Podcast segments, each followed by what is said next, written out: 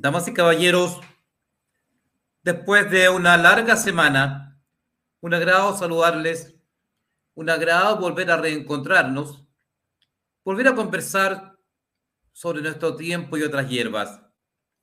Señora Elena, qué agrado más grande saludarla. Cariños también.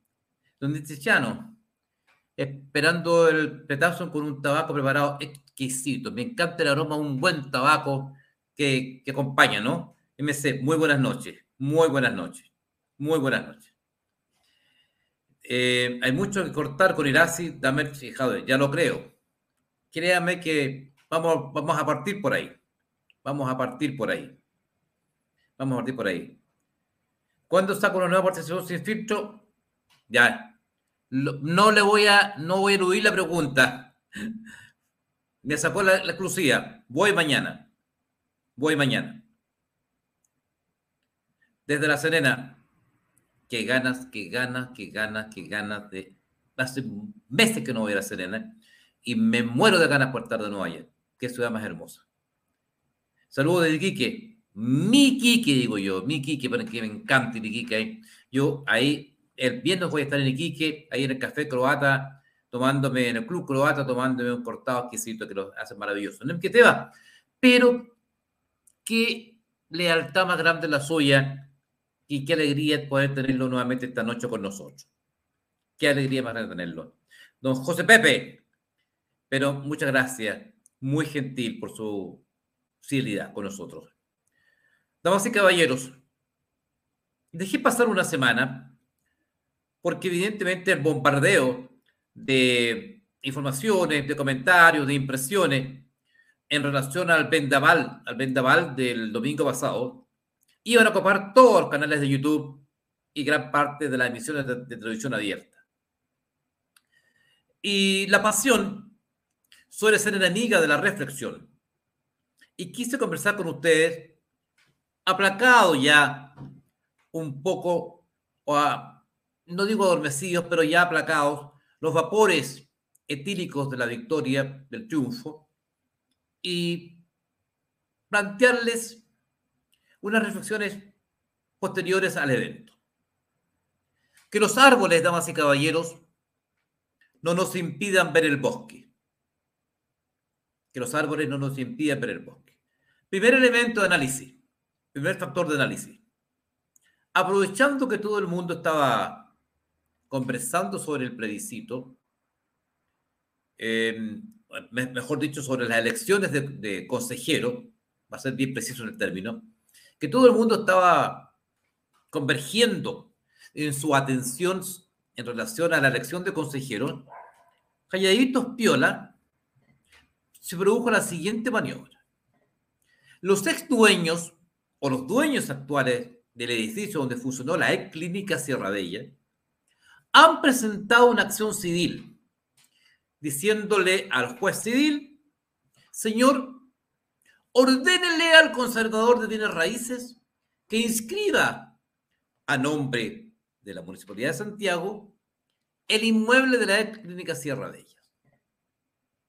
Si el juez civil le ordena al conservador inscribir a nombre de la Municipalidad de Santiago el ex edificio donde funcionó la ex clínica Sierra de ella, entonces Disculpen por, la, por el avance tan violento.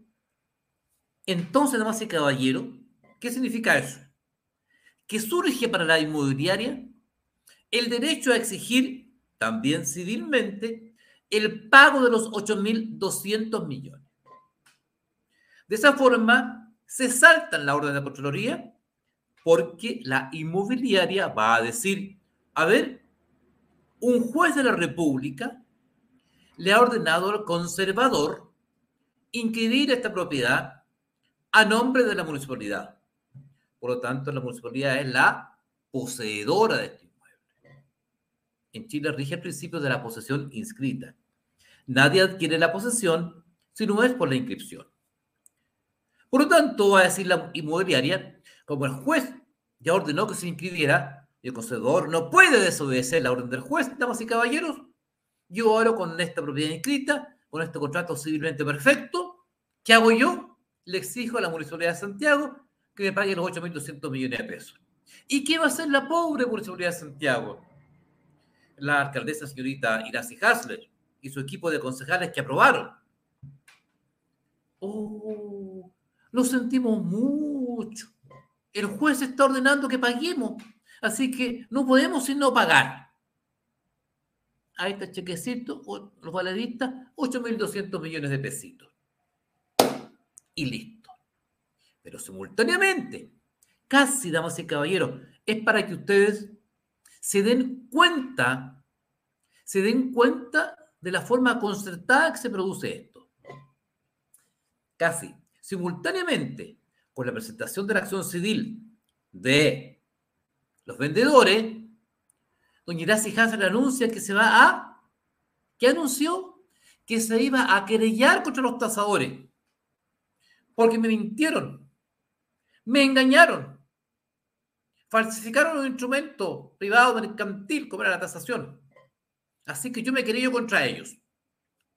Entonces, cuando el juez civil le ordena a ella, tiene que pagar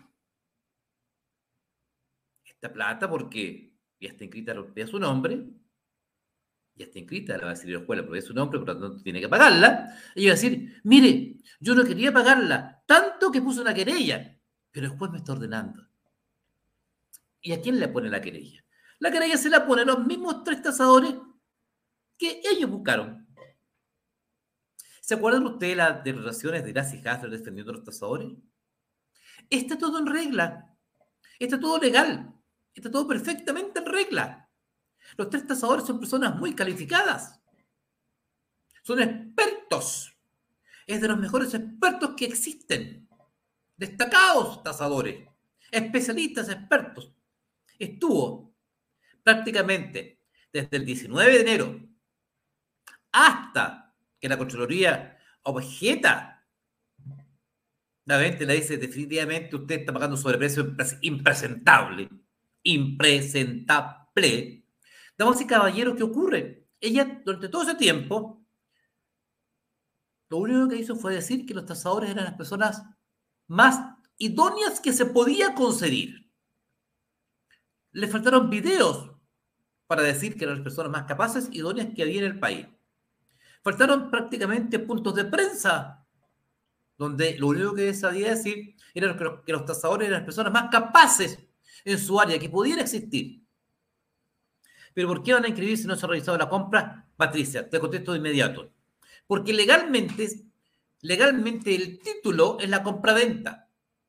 El contrato de compraventa que ella sí fue rápidamente firmar. Entonces, ella firmó como compradora, el otro firmó como vendedor. Por lo tanto, la escritura está cerrada. Eh, la escritura está cerrada. El instrumento público de escritura de compraventa bien raíz está cerrado. Por lo tanto, solamente falta inscribirlo para que la municipalidad adquiera la posesión y surge el derecho del vendedor de exigir el pago del precio. Incluso, incluso con indemnización de perjuicio. Así funciona Patricia. Por eso se va a hacer así. Entonces, la pregunta, fíjense, para que entiendan la, forma que están actuando. Por un lado, la, vendedora dice, ven, yo le digo al juez civil que le ordena al conservador inscribirme la propiedad a nombre de la, municipalidad. La municipalidad dice, yo me ir contra los tasadores. Los mismos tasadores, les reitero, damas y caballeros. Les reitero, damas y caballeros. Los mismos tasadores que doña Iracy Harrer estuvo defendiendo meses, diciendo que poco menos eran los mejores de Chile y que yo les probé que habían llegado juntos por lo demás. Don Andrés Lederier, usted como siempre tan incisivo. Entonces, absolutamente concertados. Absolutamente concertados. Y yo denuncié esta maniobra. Era lo que se venía. Era obvio lo que se venía. Entonces, así, ¿qué van a decir? Oh, yo estaba acatando lo que dijo la Contraloría. Pero hay un poder del Estado, que es el Poder Judicial, que me está diciendo pague. Así que yo tengo que pagar nomás, pues. ¿Ve? Entonces la culpa no es de ella, ni de los concejales que aprobaron este negociado, este negociado, sino que la culpa de quién va a ser, damas y caballeros, del juez. El juez. ¿Ustedes creen, damas y caballeros, que ante esta petición de la parte vendedora, esta sorpresiva decisión, que sorpresiva no tiene nada, porque yo se las advertí hace un mes atrás, lo puse en Twitter. Pues sabía, porque yo, yo soy zorro correteado, pues, damas y caballeros. Yo soy zorro correteado. Si no vengo amaneciendo en esto del derecho, he litigado muchas décadas de mi vida. Y no son pocas las décadas que tengo. Y la mayor parte de mi vida la he dedicado al ejercicio de la práctica forense de mi profesión. Y conozco estas maniobras, totalmente previsible, totalmente previsible, damas y caballeros. ¿Ya? Consecuencia, ¿qué es lo que va a ocurrir ahora? La municipalidad, ¿qué es lo que debe haber hecho? Apenas se supo, apenas se supo que la inmobiliaria estaba pidiendo la inscripción. La municipalidad, ¿qué debía haber hecho? La municipalidad debió haberse hecho parte en esa causa civil y decir, momentito, señor juez, usted no puede inscribir, no puede ordenar inscribir esto a mi nombre, porque yo tengo una orden de la Contraloría, porque se está investigando penalmente. Dar una serie de razones, pero oponerse. ¿Ustedes qué creen que hizo la municipalidad? ¿Qué creen que hizo? Respuesta, nada. Absolutamente nada. Estoy esperando a ver qué pasaba, a ver si el juez le ordenaba inscribir su nombre. Calladitos. Y cuando uno les dice, o les va a decir, pero no hicieron nada, ¿cómo que no? ¿Cómo que no? ¿No ve que presentamos una querella? Ese truco es muy viejo. Ese truco es muy viejo, muy malo, muy repetido. Para un mozaldete, para alguien que está empezando en este mundo, podría, podría ser creíble. Salir diciendo, pusimos una querella. Hicimos lo que teníamos que hacer. Pero no se oponen donde tienen que oponerse que sea el juzgado civil para evitar que se inscriba la propiedad en nombre de ellos y así los obliguen a pagar, los obliguen entre cremillas. ¿ah? Entonces salen presentando una querella criminal contra los tasadores, los mismos que ellos defendían. Saben que una investigación penal de esta característica, 5, 6, 7, 10 meses, 11 meses, un año, un año y medio, dos años de investigación, tal vez más. Mientras tanto, mientras tanto, los 8.200 millones, hace mucho rato ahí, en las faltriqueras, en las faltriqueras de la inmobiliaria, ¿no es cierto?, que les vendió, que compró a 2.080 millones que vendió 8.200 millones. Hace mucho ratito, ¿no? Y ahí tal vez la colita para algunos, no sabemos para quién, ¿no es cierto? Muy torpe muy torpe. ¿ya? La unión es evidente. Se las quise exponer para que ustedes estén alerta. Nosotros como Petasum ya se los advertimos, los dijimos como lo, que venía, porque sabíamos que iba a ser así. Entonces, con ello concluyo, antes de cambiarme de tema, estamos absolutamente alertas. Estamos absolutamente alertas. ¿ya? Acuérdense que somos querellantes en la causa. Fuimos, somos los primeros en querellarnos. Fuimos los primeros en querellarnos. Todas las demás querellas que vienen después son querellas que siguieron a la nuestra. Nosotros fuimos, nosotros fuimos los primeros en querellarnos. Y nosotros nos, nos alegramos mucho como equipo del Petazo que después nos siguieran más querellantes. Me parece fantástico. Estamos para sumar y no para restar. Pero, ¿cuál es el camino? Agustín, la única manera sería que el Consejo la acusara por notable abandono de deberes. Pero el Consejo es girofléxico ante ella, es decir, está postrado ante ella, ante ella, porque la mayoría son militantes de su partido. La mayoría son militantes comunistas. Por lo tanto, es un, consejo absolutamente obsecuente, obediente a lo que hace Irasi Totalmente obsecuente. No la van a acusar jamás. Jamás la van a acusar. Y lo único que pueden acusarla son ellos. Por lo tanto, actúa sobre la certeza de que es intocable, porque los que lo pueden acusar son precisamente los miembros del Consejo. No hay mayoría para hacerlo, porque la mayoría son de ellos. Lo que estamos haciendo, a tu pregunta, viejo, lo que estamos haciendo, no hay otro camino. Cuando, cuando en conocimiento de este evento, nosotros tomamos claro lo que estaba ocurriendo, nosotros entramos inmediatamente en cuenta de lo que estaba ocurriendo y lo que se venía después de esto, porque nos dimos cuenta de inmediato que era una maniobra para defraudar a la municipalidad de Santiago. Nos dimos cuenta de inmediato. Inmediatamente, la reitero, valga la redundancia, ipso facto, en el acto, nos pusimos a estudiar la querella y en menos de 10 días la teníamos lista y la presentamos a los tribunales. Eso es lo que podíamos hacer. No quedarnos en la crítica y en los comentarios y en la publicación de prensa. No, actuar. Actuamos, fuimos los primeros en reaccionar, fuimos los primeros en actuar. Y aquí estamos actuando, actuando dentro de los tribunales. Hicimos lo que teníamos que hacer. Después les reitero, se plegaron más, fantásticos. Después vino la querella del diputado Kaiser con el otro diputado. Ahí está, ustedes, ahí la ven ustedes. El 30 de enero del año 2023, faltando 7 minutos para las 8 de la noche, pusimos la querella criminal. La primera querella criminal que destapó penalmente este caso. Ahí está la prueba. Esa es la primera querella criminal ingresada por el tema Sierra Bella, la que pone el petazo. Pruebas al canto. Después, le reitero, vinieron todos los demás. Bienvenidas, por cierto. Por lo tanto, seguiremos atentos. Estamos encima, anunciando maniobras como las que acabamos de ver. ¿Ya? Hay otra cosa. Les voy a dar el último datito antes de cambiarme de tema. ¿Se acuerdan ustedes de una entrevista que dio, el señor Felipe Sánchez en CNN diciendo, doña Lumeliara diciendo, mire, es que esto se vendió como un bien específico, no se vendió como un bien común y corriente, esto se vendió como clínica. No. ¿Por qué él compra como bien raíz en 2080 millones y vende como clínica?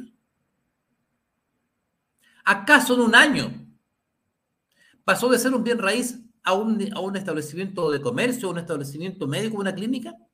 Se transformó el inmueble de Sierra Bella de un simple bien raíz en una clínica. Y entonces, de costar 2.080 millones pasó a costar 8.200 millones. ¿Qué pasó en ese, año, en ese año? Efectivamente empezó a funcionar como clínica. Efectivamente, sus pabellones quirúrgicos volvieron a funcionar. Efectivamente, los equipos de profesionales médicos, médicos, enfermeras, paramédicos, TENS, personal administrativo, llegó a ese lugar. Efectivamente, ese edificio en, este, ese, durante ese año eh, comenzó a recibir pacientes, a efectuar curaciones, intervenciones quirúrgicas, procedimientos médicos, maniobras terapéuticas, a atender personas por diferentes dolencias. Eso pasó desde que compró la inmobiliaria San Valentino hasta que se lo vendió a la Municipalidad de Santiago. Eso pasó. Es decir, de ser un, edificio vacío, de ser un edificio vacío. En un año pasó a ser una clínica funcionando cabalmente con todo el permiso al día, con ambulancia, con, con equipamiento, con todo. No, no pasó nada de eso. El mismo edificio vacío, el mismo edificio vacío, donde hace dos años atrás había funcionado una clínica, es el mismo edificio vacío que le dieron a la municipalidad. ¿Cómo me puede decir que ahora no viene específico? No, a otro perro con ese hueso. No, damas y caballeros. Nos cambiamos de tema. Pero previo, les voy a recordar a ustedes, después de una semana, he tomado harto café para hacerlo, lo he hecho con, en mi tazón, ¿ya? En nuestro tazón de Petazón, aquí lo está, lo estoy exhibiendo.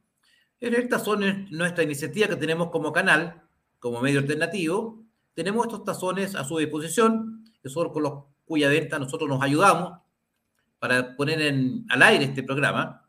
Tazones Petazón, los invitamos a nuestra tienda, ahí está, eh, con el rostro de este servidor.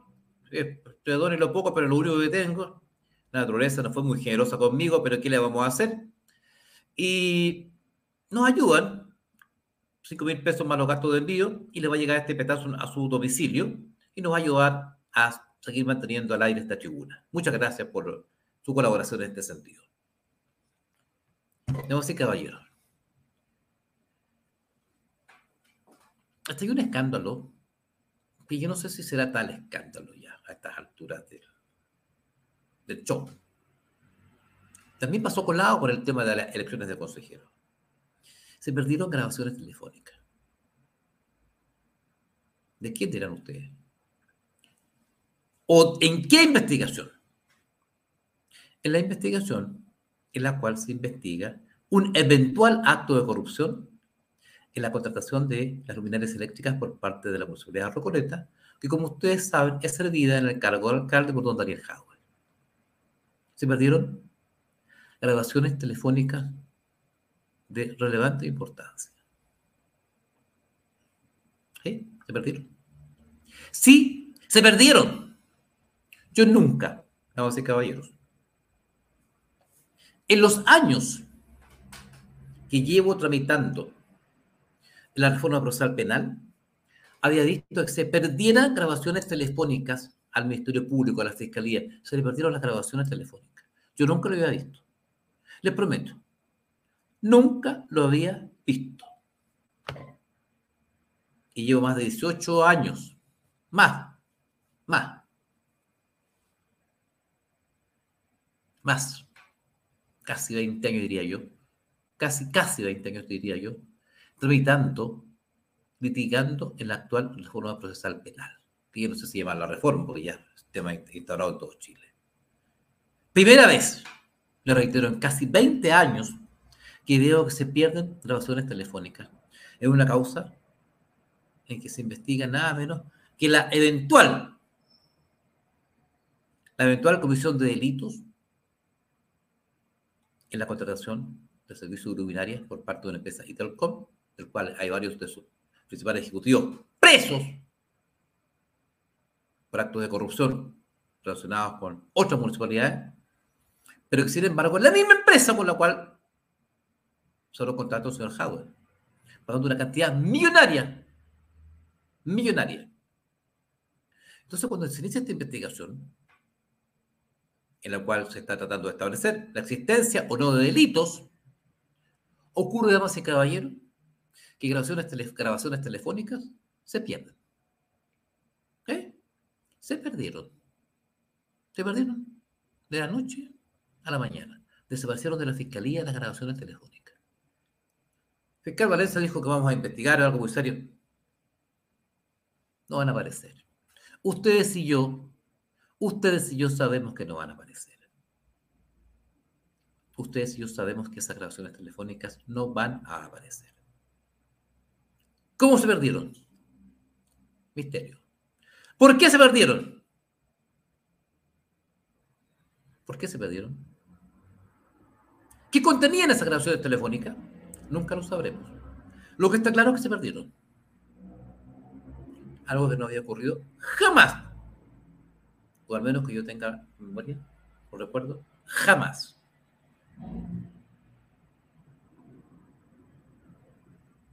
No sé, caballeros. Eso acaba de ocurrir en nuestro país. Todos contra el NOM. Uh bien, vamos a caballeros. Finalmente, plantearles un tema que, que, que del cual se ha hablado toda la eh, con el cual se ha hablado toda la, la semana, que es la, el resultado de las elecciones de consejeros. Yo les pido que no perdamos el norte. No hagamos que los árboles nos impidan ver el bosque. Este es un proceso. En la humilde opinión de este servidor, en la humilde opinión de este servidor, absolutamente ilegítimo. No estoy diciendo ilegal, estoy diciendo ilegítimo. De base ilegítima. El artículo 142 del famoso Acuerdo por la Paz establecía que modificó la Constitución Política de la República, establecía claramente que rechazada la propuesta constitucional que se sometería a plebiscito el día 4 de septiembre, regiría el actual texto constitucional. No había más que el 4 de septiembre la propuesta de la Convención Constituyente era aprobada, comenzaba a regir la nueva Constitución. Si, si, rechazaba la propuesta, continuaba rigiendo la actual Constitución. No había más. Eso es lo que aprobó el pueblo de Chile. pero la clase política. La famosa cocina. Esta vez cocinando un caldillo, a mi juicio, putrefacto, se saltó la voluntad del pueblo y sin consultarle, como debió haber sido, como debió haber sido, con un nuevo presidente de entrada, preguntándole, señores, ante el fracaso o ante el rechazo de la propuesta constitucional en el plebiscito del 4 de septiembre. ¿Usted está de acuerdo o no está de acuerdo con abrir un nuevo proceso? ¿Sí o no? Si el pueblo hubiese dicho que sí, ni un problema. Vamos a un nuevo proceso. Si el pueblo dice que no, sigue vigente el artículo 142. Pero nada de eso se hizo, damas y caballeros. Entonces yo les pido, yo les pido que reflexionemos más allá de la natural garadilla que puede haber producido para muchos eh, el triunfo contundente del Partido Republicano, categórico, con una altísima votación, la, la segunda más alta de nuestra historia. Eso es un hecho de la causa innegable. Pero por favor no olviden cómo se gestó esto. Cómo se gestó esto. Aquí no hubo un plebiscito de salida preguntándole al pueblo de Chile si quería o no quería un segundo proceso. Nadie nos preguntó, ni a ustedes ni a mí. Simplemente, por sí y ante sí, la élite política decidió generar este segundo proceso. ¿Ya? ¿Estamos claros? Ese es mi punto de vista. A lo mejor no es popular, pero es como pienso, como creo. A mí no me vengan. Ahí en el GC el director nos está colocando la, ley 21.200 a su artículo 142. Si la cuestión planteada ciudadanía en el plebiscito ratificatorio fuera rechazado, continuará vigente la presente constitución. Eso es lo que establecía el artículo 142 de la ley 21.200. No estableció nada. No hablaba de ningún segundo proceso. ¿Ya? ¿Estamos claros? Porque así fue. Listo. Pero la élite política llamó un segundo proceso. ¿Ya? ¿Y cuál fue el resultado? La derrota más estrepitosa que se puedan haber imaginado el Partido Comunista y su hermano menor, el Frente Amplio. La derrota más estrepitosa. Al mismo tiempo, la derrota más estrepitosa que pudo conseguir la antigua concertación, y al mismo tiempo, la derrota más estrepitosa y cataclísmica que pudo haber experimentado Chile Vamos y las figuras de los partidos políticos UDI, Renovación Nacional y Evo Y entonces, ahora, ahora están todos aterrados. Ahora están todos asustados. Claro, no se imaginaron jamás, ni en la peor de sus pesadillas, pero ni en la peor de sus pesadillas, porque creyeron que la historia ya había clavado sus estacas en un derrotero específico determinado, no se imaginaron jamás este escenario de pesadilla para ellos, que es que el Partido Republicano arrasar prácticamente con, con, la votación. Y ahí están descolocados. Y tienen, así es, chocolate orgánico. Así es, chocolate orgánico. Violaron la decisión soberana y de buena fe del pueblo. Así fue chocolate orgánico. Así fue. Pensando, pensando que ahora sí iban a ganar. que salió el tiro por la culata. Porque ahora tienen, eh, tienen opciones, dos opciones. Acuérdense que la sonada del 18 de octubre del 2019 se justificó diciendo que el pueblo había salido a las calles a pedir una nueva constitución. Porque querían derogar la constitución pinochetista, porque querían derogar la constitución de Pinochet. De esa forma justificaron la sonada y todo lo, todo lo que pasó después y Chile ardiendo. Y prácticamente todos vimos lo que ocurrió en, las calles de Chile. Todos fuimos testigos del horror. Pero la justificación estaba dada porque Chile quería, el pueblo de Chile quería eliminar, arrancar de guajo, como decían algunos, todo vestigio de la constitución de Pinochet. Por lo tanto, lo importante era la nueva constitución. Y ahora resulta, y ahora resulta que esta nueva constitución la va a redactar nada menos que un grupo de personas que ellos mismos dijeron que eran los herederos de Pinochet. que es como juega el destino, ¿no? Entonces tienen dos opciones. Si aprueban, van a estar aprobando la constitución redactada por los herederos de Pinochet, según ellos.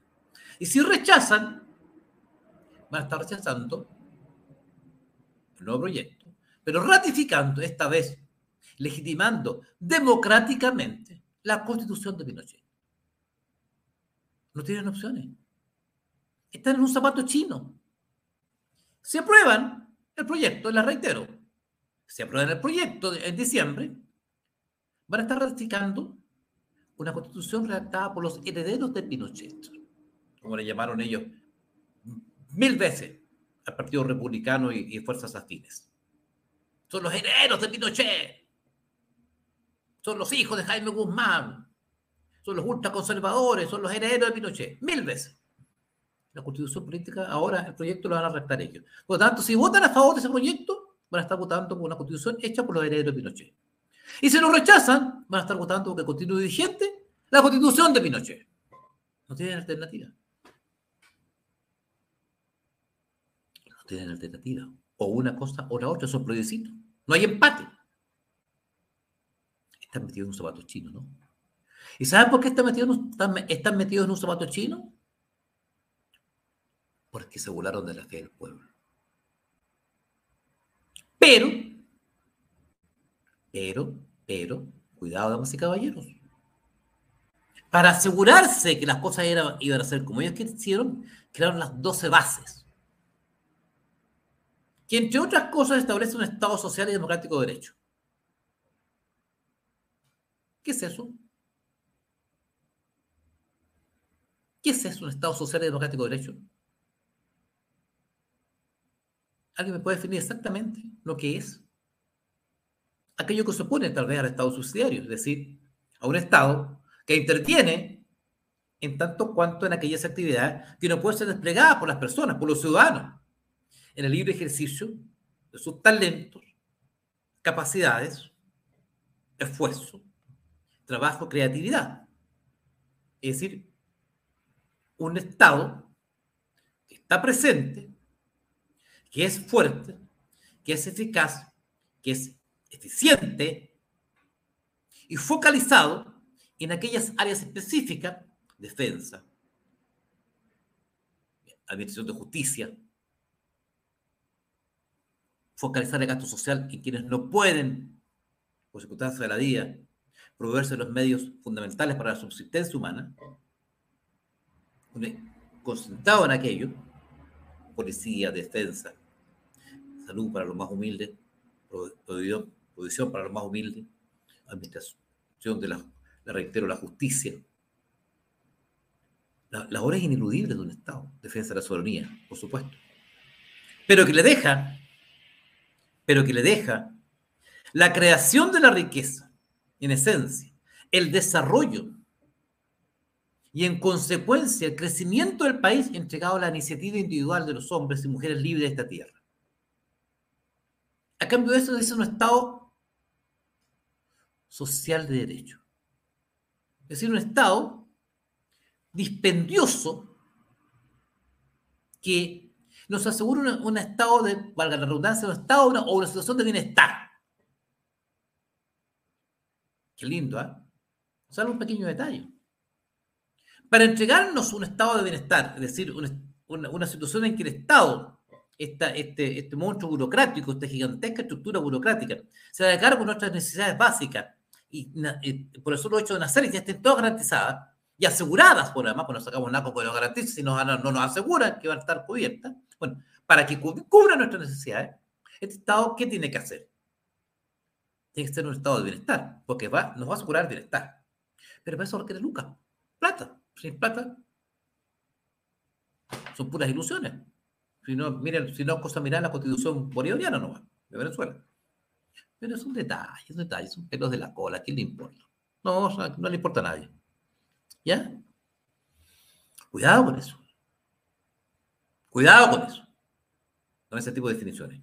Cuidado con aquella que dice que es el respeto, respeto irrestricto a los tratados internacionales, cualquiera sea su contenido. O sea, los estados, el Estado chileno ya no podría denunciar un tratado. Denunciar, ¿no es cierto? Es decir, este tratado yo no lo respeto más porque me aporta me interesa, ¿no? Queríamos ahorrado para siempre.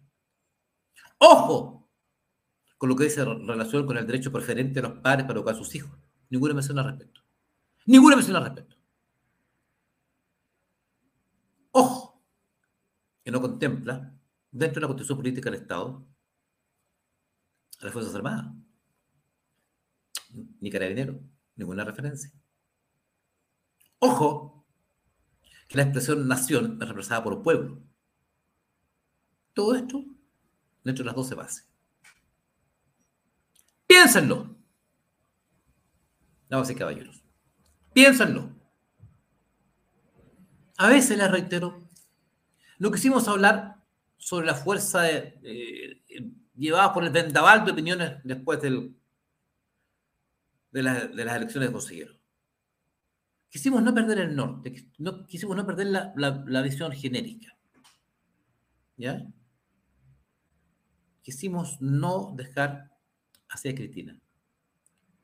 Quisimos con calma, con mesura, mirar las cosas desde arriba, una explosivo fenómeno. No en medio del huracán, porque en medio del huracán el viento suele volar los sombreros. Y créanme que yo sé de sombreros. Quisimos esperar que amaneara un poco y conversar sobre ustedes sobre, sobre este respecto. Piénsenlo. El peligro de los bordes, exactamente. Piénsenlo, no así caballero. Reflexionenlo. El no ha hecho lo que tiene que hacer. Seguiremos investigando. Seguiremos en las calles. Se fue un avión con 115 personas. De, la, vino llegó un avión venezolano. Con 115. ¿Cuántos cientos de mil han entrado? No se dejen llevar por. No se dejen llevar. No se dejen conducir. No se dejen impresionar por medidas cosméticas. El viernes voy de nuevo al norte, voy a Iquique. Voy a estar en Tarapacá, asolado por la migración irregular, ilegal, por la delincuencia, que, ha generado en gran medida esta migración ilegal, irregular, sin ningún tipo de respeto. ¿Ya? Voy a ir de nuevo. Voy a seguir recorriendo este, vamos a seguir con recorriendo este país, rascando ahí los recursos, en gran medida gracias a ustedes, ahí se nos, nos ayudan comprando el tazón porque todavía nos quedan algunas cubrir algunos gastos con el viaje del viernes. Así que los que puedan comprar el tazón, por favor. Vamos a seguir. No hemos olvidado nada. Vamos a seguir actuando en la querella criminal por el tema de Gracia y Hasler. Seguir recordándolo, recordándolo a ustedes. No se olviden, en diciembre, se lo estamos diciendo ahora. Se lo estamos diciendo ahora en mayo. No se olviden del artículo 142. Con ello concluimos, damas y caballeros. ¿En qué sentido? En el único posible de interpretarse. Cuando el tenor literal de la ley es claro, dice el, dijo Andrés de ellos, no se desatenderá su tenor literal sobre texto consultar su espíritu. Vamos a caballeros, la ley era clara, y es clara el artículo 142. Rechazado el texto constitucional del 4 de septiembre, debió regir la actual constitución. Pero inventaron otra cosa, sacaron un engendro, a sus espaldas y a la mía. Nos llevaron a votar, y fuimos a votar con un resultado categórico. Pero no olvidemos las causas. A mi juicio, esto fue vulnerar la voluntad del pueblo y saltarse a la voluntad del pueblo de Chile. Solo Dios sabe lo que va a ocurrir. Pero nos pillará como nos sorprende siempre los que amamos esta tierra. De frente y dispuestos a todo por Chile. Este Chile que tanto amamos. Damas y caballeros, culmina una nueva jornada de Petazul. Si Dios no dispone otra cosa, será hasta la próxima oportunidad. Muy, muy buenas noches.